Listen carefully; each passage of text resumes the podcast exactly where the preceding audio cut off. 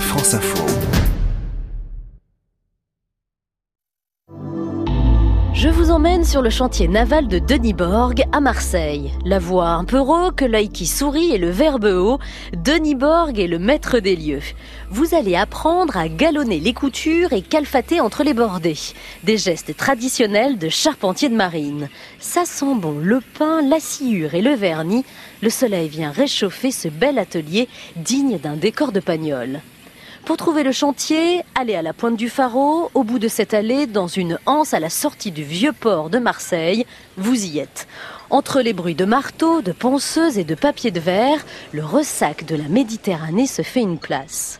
Chez les Borg, on est spécialisé dans la sauvegarde du patrimoine maritime flottant depuis 1956.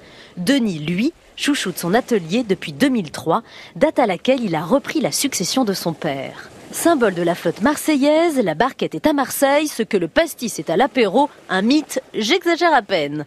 Sur la vingtaine de ports de plaisance que compte la cité phocéenne, vous ne pourrez pas rater une barquette.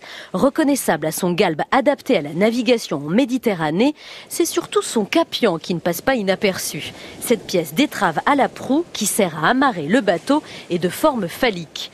Il témoigne de la virilité de cette embarcation de pêcheurs reconvertie à la plaisance et représente souvent la signature du constructeur. L'œil bleu profond, l'accent chaleureux, les mains calleuses et la passion chevillée au corps, Denis est intarissable sur l'histoire d'amour entre Marseille et ses barquettes. Il est temps pour vous de vous retrousser les manches et de calfater et galonner. Des stages à partir de 16 ans sont organisés au chantier. Vous repartirez avec la maquette d'une demi-coque de barquette marseillaise réalisée par vos soins. Et si vous souhaitez seulement découvrir l'univers hors du temps de la charpenterie de marine, allez visiter le chantier sur réservation.